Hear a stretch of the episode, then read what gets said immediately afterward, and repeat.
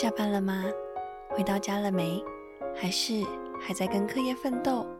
记得留一点点时间给自己，也留一点点时间给家人，那也留一点点时间给梦与交换所吧。我们每个人一定都有过做梦的经验，可能是场好梦，可能是场噩梦，也可能是一场醒来之后会伤心难过，甚至是怀念好久好久的梦。在这里，有着做过梦的人们，分享着他们的故事。我是小白，这里是梦交换所，让我们一起成为彼此的梦中人吧。哈喽哈，大家欢迎来到梦交换所的第五集。那这次呢，我邀请到一位，也是大家之前可能有很熟悉过的声音。那我们就直接邀请阿江。Hello，大家好，我是阿江。哎、过年你在干嘛？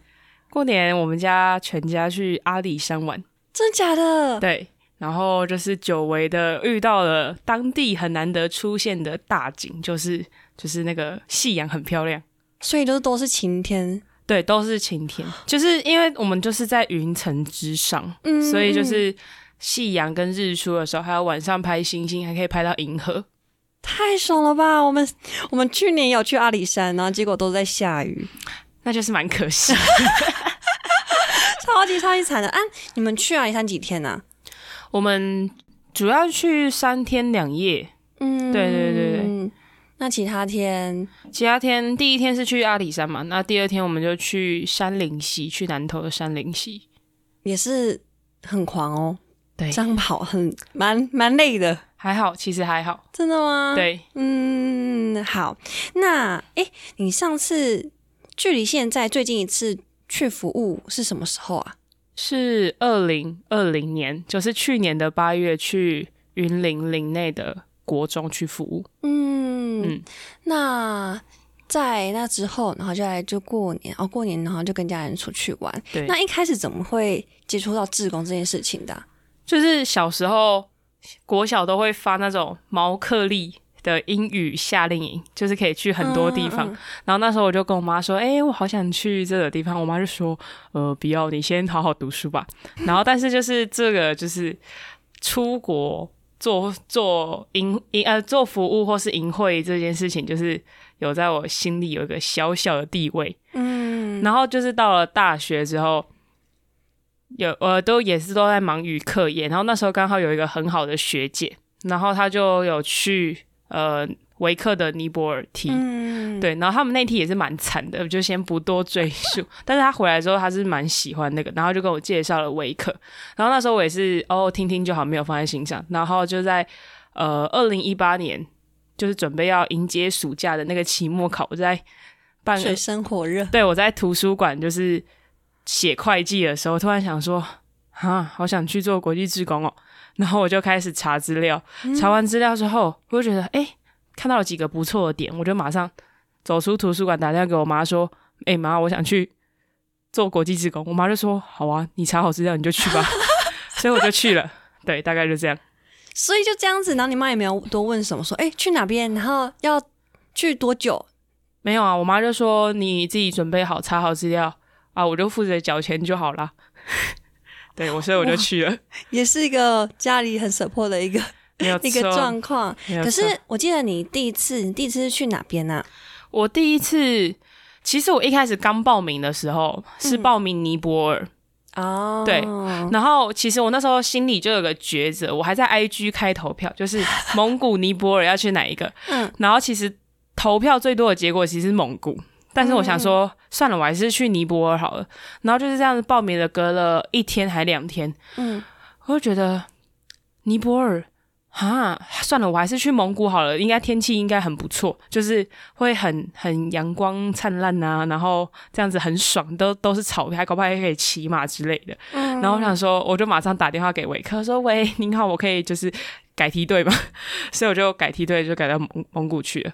所以是因为天气，对啊，那时候就觉得天气不错啊，还有草，对，所以那个是以第一印象去去想的吗？还是你真的有去查资料说，嗯，这个时间点去那边，然后状况是怎么样子？哦，没有完全第一印象，对，这是第一印象去的。就是风风吹草低见牛羊那种景色。对对对，大概就是那真的就是飞机落下去，然后到了那个地方，嗯有符合你的想象吗？哦，完全有哎，就是但市区乌兰巴托它是就是整个空气蛮不好的，就是因为车子很多，但是到据点的时候就是完全符合我的期待，而且天气舒服到一个不行，因为我是一个很怕热的人，然后我就觉得那边的天气就太适合我了。对所以是就是这个要热不热，要冷不冷的的状况吗？就是因为那边很干，嗯然后所以变说你太阳很大的时候，你不会觉得就是你的肝是舒服的。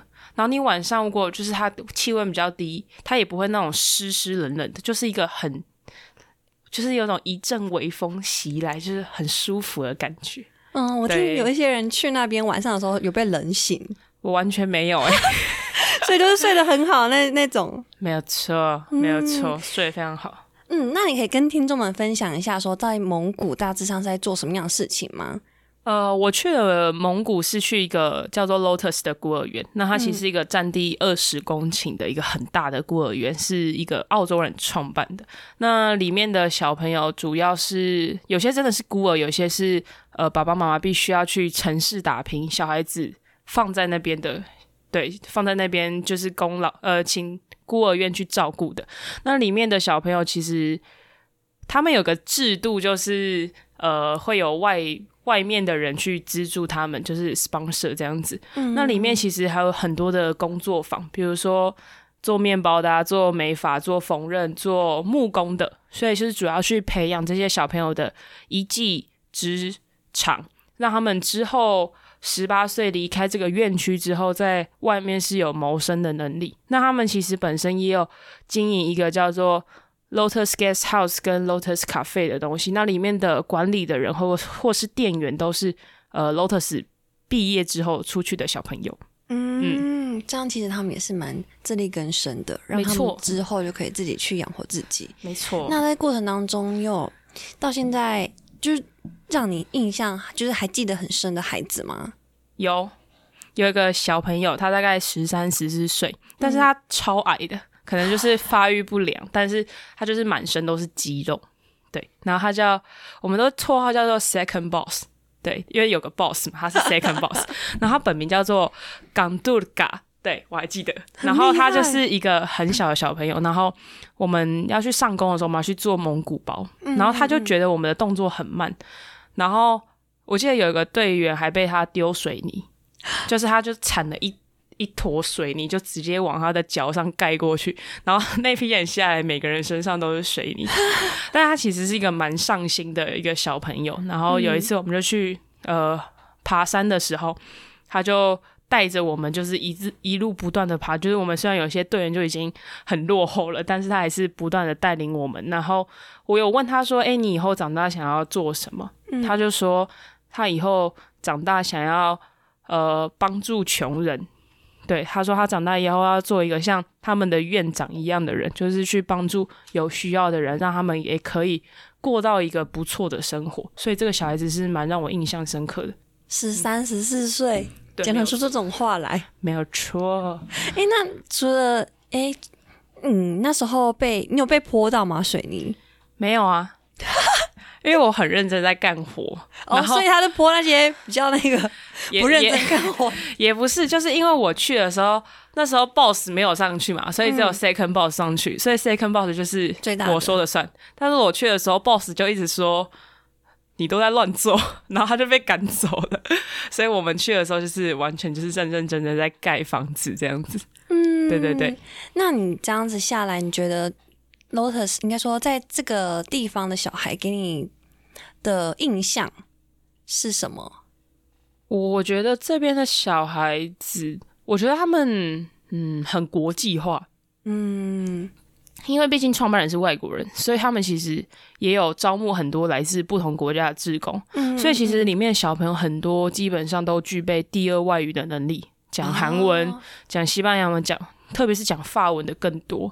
就是跟我之前对于孤儿院孩子的印象是落差蛮大的，而且我觉得这里面的小朋友也比较多想法，可能获取到的资源也相对比较多一点，所以其实里面小朋友的想法并没有我们当初还没有进到院区的时候所想的那么的狭隘。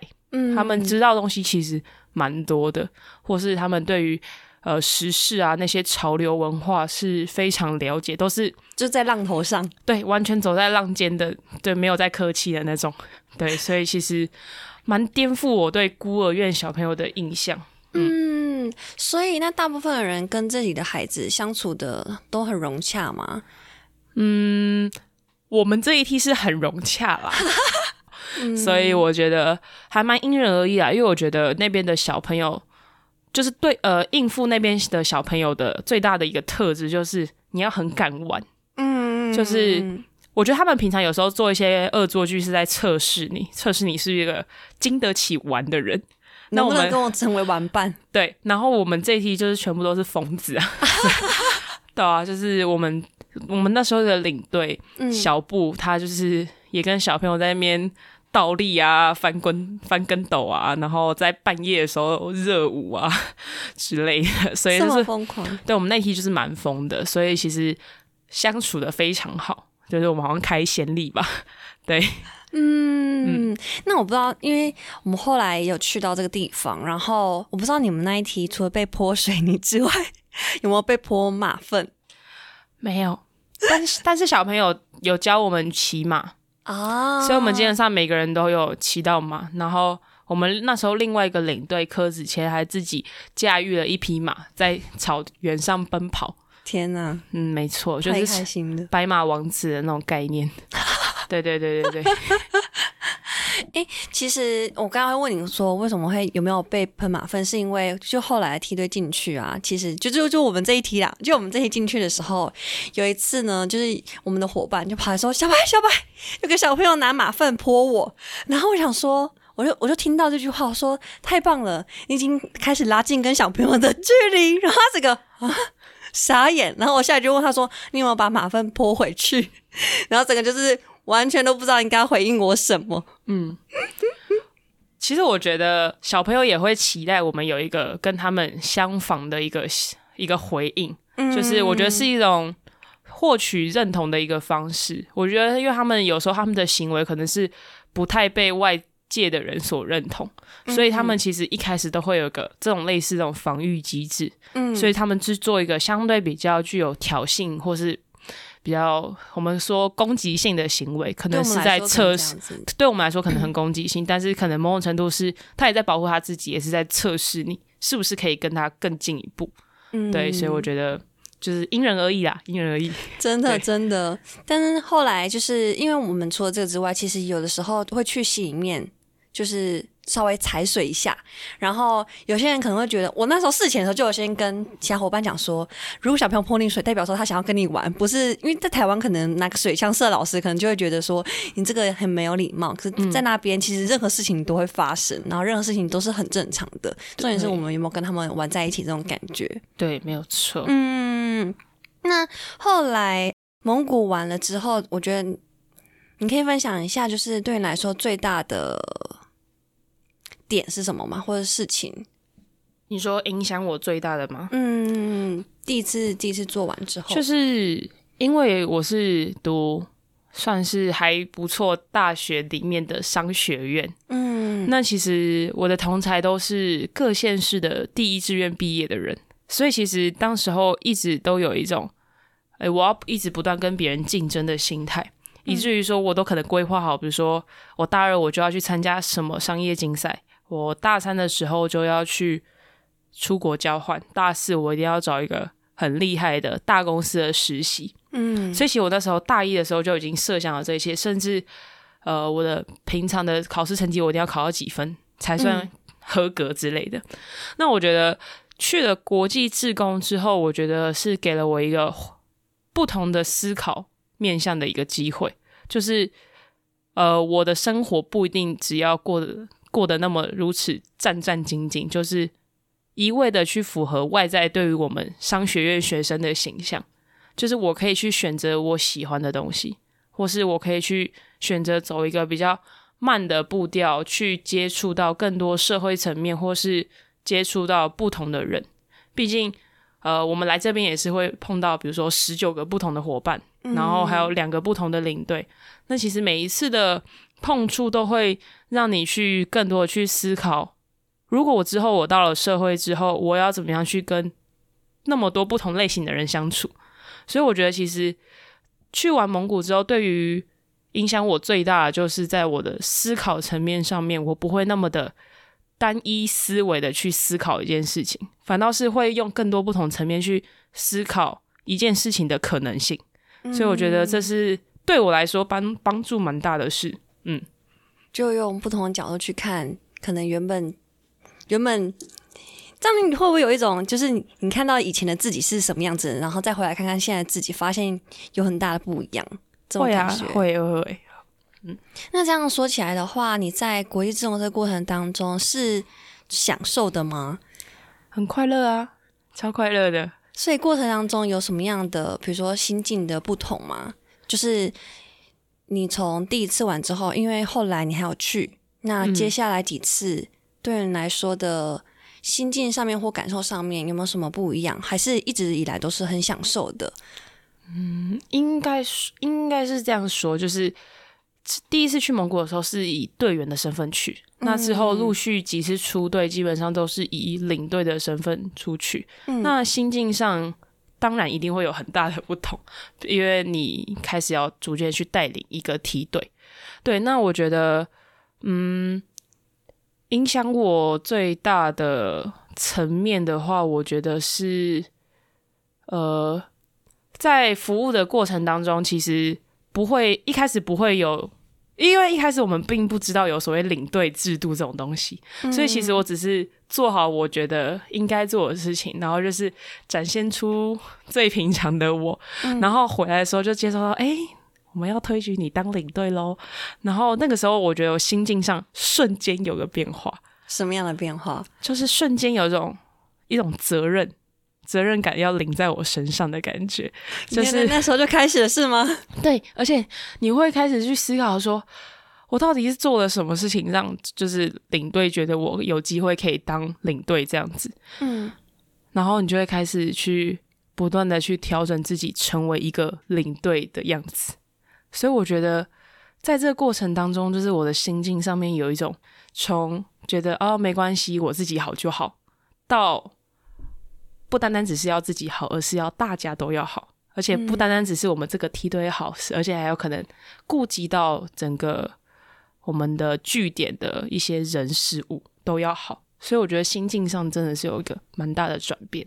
嗯，你刚才提到一个很关键的重点，是从自己自身到一个团队，甚至算是我讲比较大一点，算是一个社会的这这样的一个单位。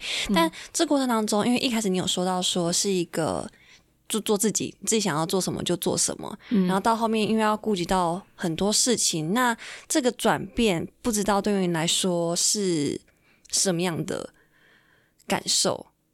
什么样的感受？会不会不自在？因为有些时候。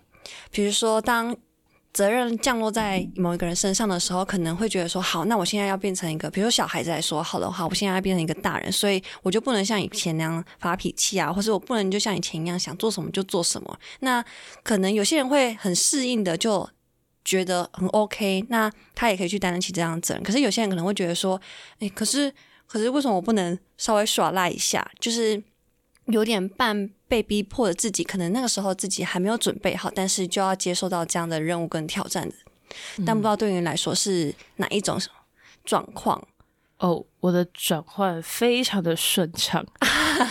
对，因为呃，也是跟自己过去的背景蛮有关系，就是因为之前都是担任比较是属于属于就是活动的总招，或者是比较班长那种领头羊的角色，所以其实。突然就是变成了一个哎领队这个身份，其实我会觉得哦很棒，就是这是一个挑战，就是这是一个新的职分。嗯，然后我觉得我在这里面我可以学到更多不一样的东西，因为毕竟这不单单只是一个所谓的学校的社团的一个领队，他是一个呃确确实实存在的一个组织的领队，嗯。所以其实他的担负的责任，我觉得会更大一点，因为不单只是为着你的社团的名声或是怎么样，它是影响到你的整个组织，对，就是出去外面给人家看的之类的，所以我觉得就是转变会蛮，就是这个责任就是突然临到身上之后，其实我内心是很亢奋的，哦，是亢奋的，对，非常亢奋，然后觉得哦太快乐了，对，大概是这样。然后在做的过程当中，也就慢慢的接受到这样子的任务，然后去调整一下自己嘛。对，那，嗯，那这过程当中，你觉得对你来说最大的挑战是什么？我觉得最大的挑战是要去如何跟我的配搭去找到一个不错的平衡点。嗯因为我觉得对于我来说，队员这种东西我都还好，因为就是我的兴趣也蛮广泛的，所以针对不同的队员，我都有办法有不一样有话集有话条，我有话题可以跟他们聊。嗯，那但是对于到自己的配搭，我们两个人可能当初被推举的特点就不太一样了，所以加上我们可能看中的东西也会不太一样。那如何找到一个很好的平衡点？我觉得这是一个相对来说最困难的事情。对，嗯因为毕竟就是出门在 外，你能靠的就只有你的配搭了。嗯对，所以如果跟配搭没有做一个很好的协调啊，或是一个配合沟通的话，我觉得其实对于整个梯队也会影响到蛮大。所以我觉得配搭这部分是我觉得是最困难的点。跟人合作，然后两个人，因为是两个人一起带队，然后两个人一起去投入在这件事情上面。对，嗯，好。那在你回来之后，你的身旁周遭的人，或是你家人啊、朋友啊，甚至是我不知道你有没有兄弟姐妹，对于你在做这件事情的看法或是感受，都是什么样子的？哦，他们觉得很好啊，很好啊，就是有机会可以出去多多帮助别人，超棒的啊，大概都是这样子。然后有些就是比较为了我的未来打算，说很好啊，这样履历可以加分呐、对啊，大概都是这样子的回复。但是我妈是有特别说，就是自从我出队回来之后，就是我在口条表现上有变得非常好。就是更不畏惧的去跟别人沟通，然后能够很快速的把自己想要讲的话直接讲出来，就是在头脑里好这样讲出来。所以他觉得对于我的思考跟表达能力影响蛮大的。哦，所以可是这件事情是他怎么看到啊？是你跟他聊天，还是他看到你跟其他人在聊天？哦，这个呢，就是哦，我们回来的时候刚好有一个国际志工特展，那时候还是特展的时候，然后就是有在介绍据点，那时候当小嗯。帮手，然后我妈就是在一旁在一旁偷看我，哦，对，她就觉得我表现的很好，她觉得我有进步这样子，突然发现家人角色都是在旁边看看自己的孩子长成什么模样。没有错，所以是那次之后呢，他当面跟你讲说，他觉得你有这样的转变吗？对，嗯。那除此之外，其实他的朋友或是身旁周遭的人有其他的回馈吗？他们都觉得。哦，你的小孩敢去那么偏远的地方哦，很有勇气呢。对，大概都是这样子的回复。那我妈说，也可以鼓励你家小孩去多多试试看啊，很棒啊，对他们的眼界有很大的开阔啊之类的。嗯嗯嗯对，但是大家的回应都只是觉得哦，那些地方很偏远，然后你能去那个地方真是不容易。对，都是比较属于表面的一个评价。哦，对对对，那这样子的话，对于你，就是你接下来其实有去过很多个地方，那这些地方你的家人都没有其他的就是担忧或疑虑吗？完全没有。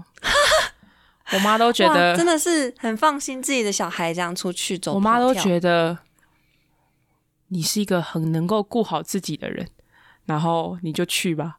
她说你把别人带好就好了。对，所以从小你都是这样的角色吗？比较像是就是就是因为自己比较属于一个呃很喜欢自己去尝试的人，然后呃很多资料啊收集都是很靠自己，所以其实家里出外旅游啊，或是跟朋友出去，我都是所谓的负责人的角色。所以我爸妈基本上对于我要去呃比如说尼泊尔、印度这些地方，他们是完全没在担心，他就说啊你什么时候去？钱有没有带够？好，那你去吧，就这样。对，那么简单。那他们回来，应该说你回来之后，他们有多问什么吗？比如说，哎，那你这次去有没有什么样子的不一样啊？或是你这次去，或者你回来之后会不会跟他们分享一下你在外面的这段时间？哦，我妈都会说，你有照片要传来啊，我要看照片。对，因为他们就是没有办法去嘛，所以也可能都不会去过那些地方。然后就说我要看照片，然后他就会 po FB。或是 po 微信，然后 take 你吗？他就 take take 我，然后就说我的女儿又要出发了，对，然后就 po 一篇，对，每次都这样。看来你家人真的很以你为荣呢。对，那其实你刚刚提到说你去到印度啊、尼泊尔，然后包含可能在更之前有去过台北，或者之后有去过台湾的其他的偏向地区，一直都想要问你的问题是：去了这么多地方。最让你感到怀念的一处，或是最让你感到怀念的一个东西，第一个会想到哪里？嗯，我觉得每个地方都有不同值得怀念的地方，但是如果要综合来说，就是最怀念应该还是台北啦。嗯，对，因为我觉得台北的组成太特别了，因为它是一个福音戒毒村。嗯，那它其实。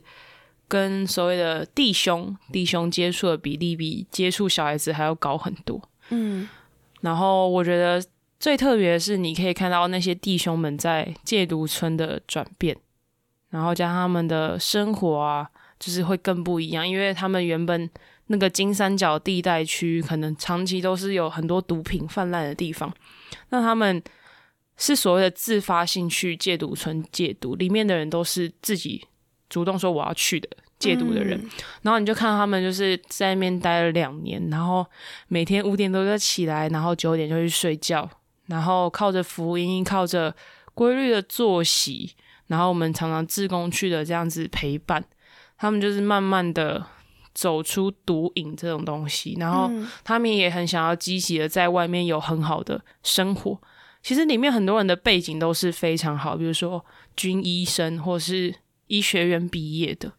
他们其实都是很多都是高知识分子，但是因为受限于环境的关系，所以他们没办法，只好选择去吸毒。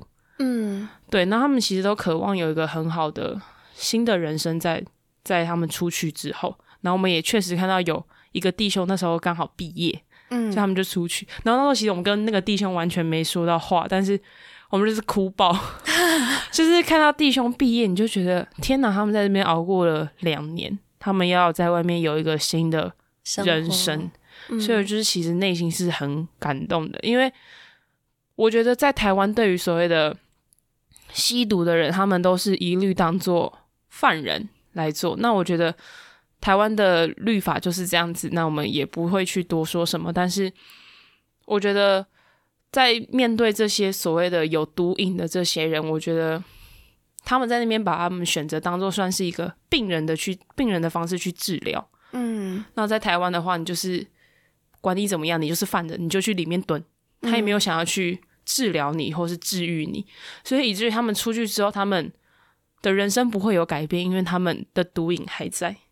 所以我觉得其实最大的冲击就是，呃，你会看到，呃，在那个地方，即便环境那么的不好，但是他们选择用一个很棒的方式去帮助他们重新的去融入社会。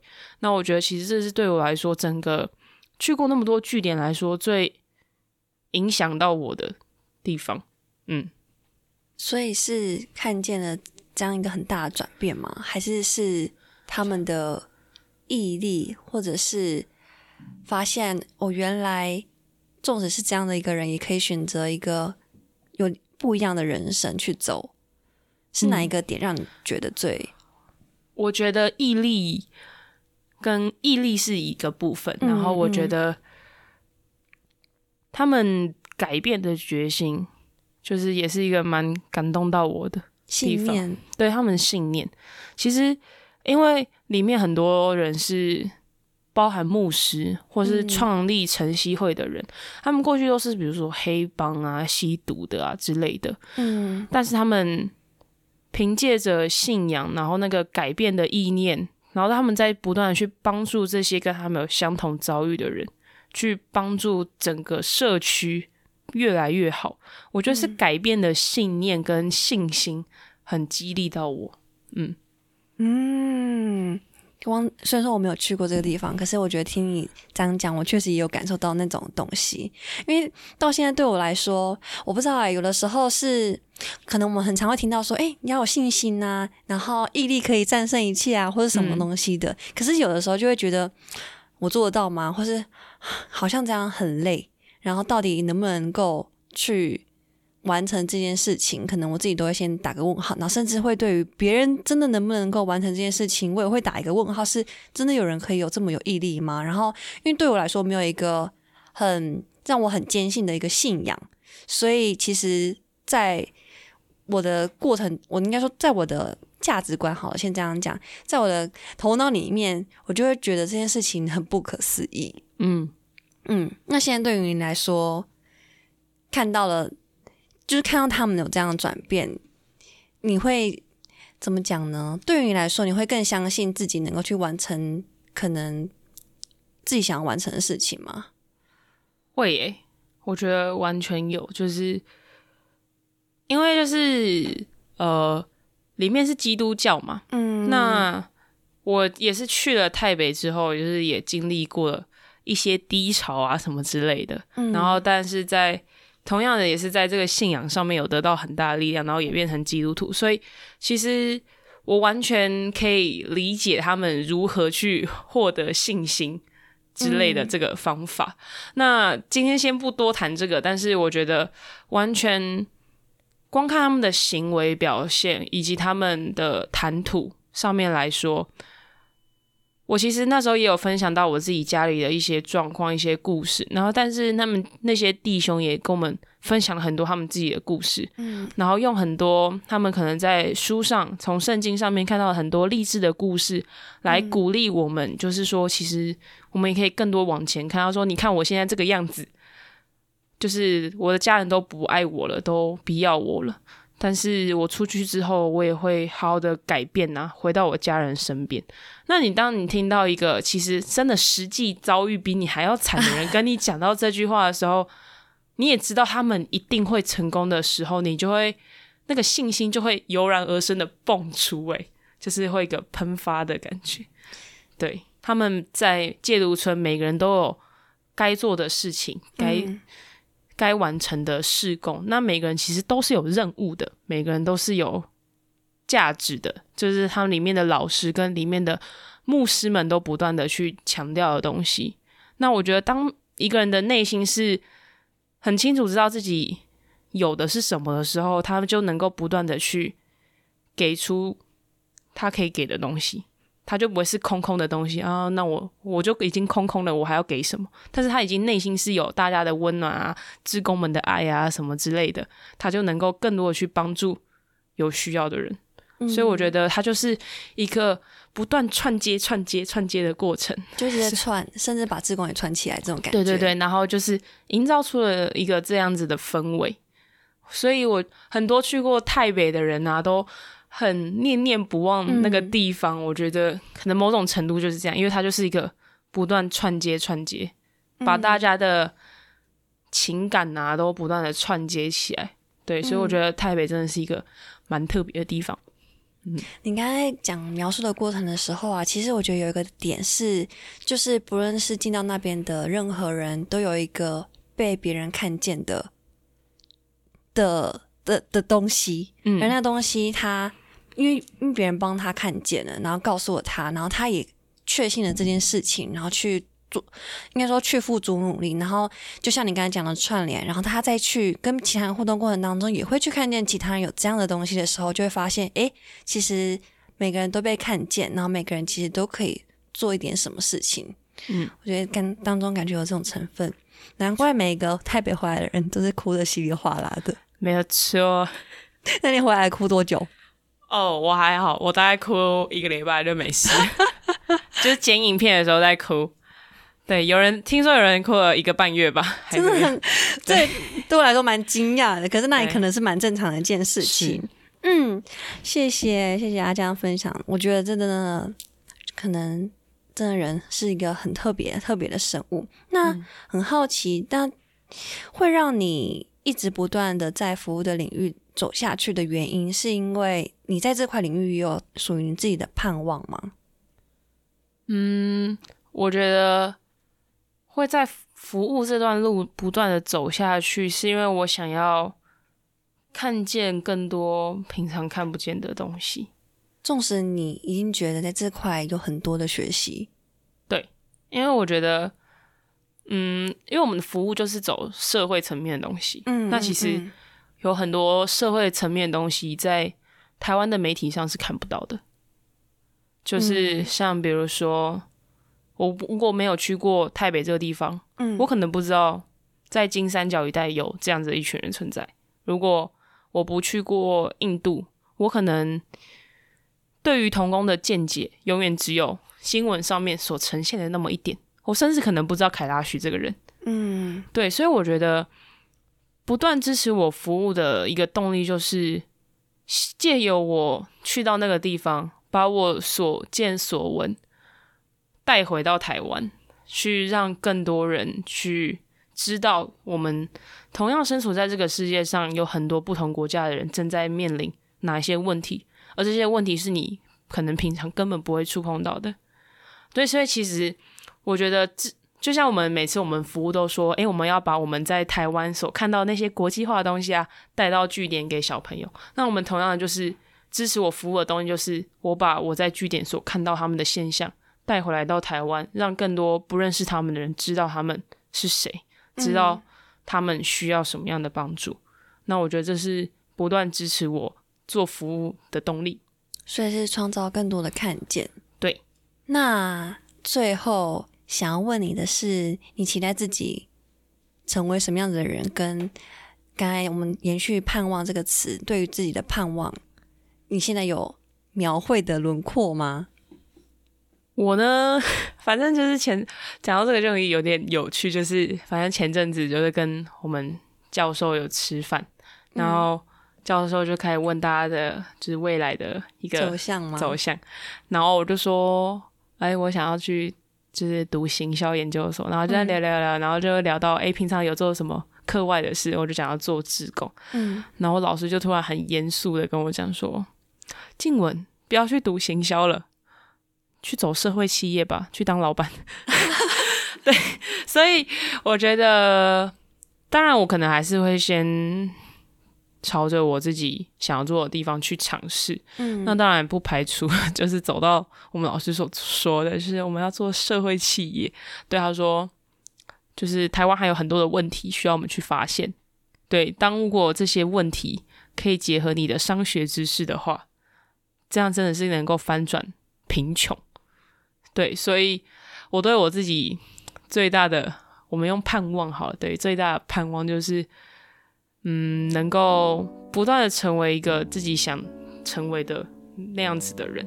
对，就是，嗯，永远都对于自己想要做的事情是有信心的，然后是有盼望的。对于我过去所接受到的这一切，是能够不断的。在我做任何决定时候，可以提醒我如何帮我自己修整、调整成一个更适合在不论是某一件事情或是某一件职位上面的人。对嗯，真的很需要花蛮多的时间跟精力。他感觉他感觉应该是一个很长很长的路。没有错，好的，今天谢谢阿江。那大家记得要持续锁定每周三的梦语交换所，那也要记得订阅为客厅。那记得追踪我们的脸书以及以及 IG Waker Group。那我们就下次再见喽，拜拜，拜拜。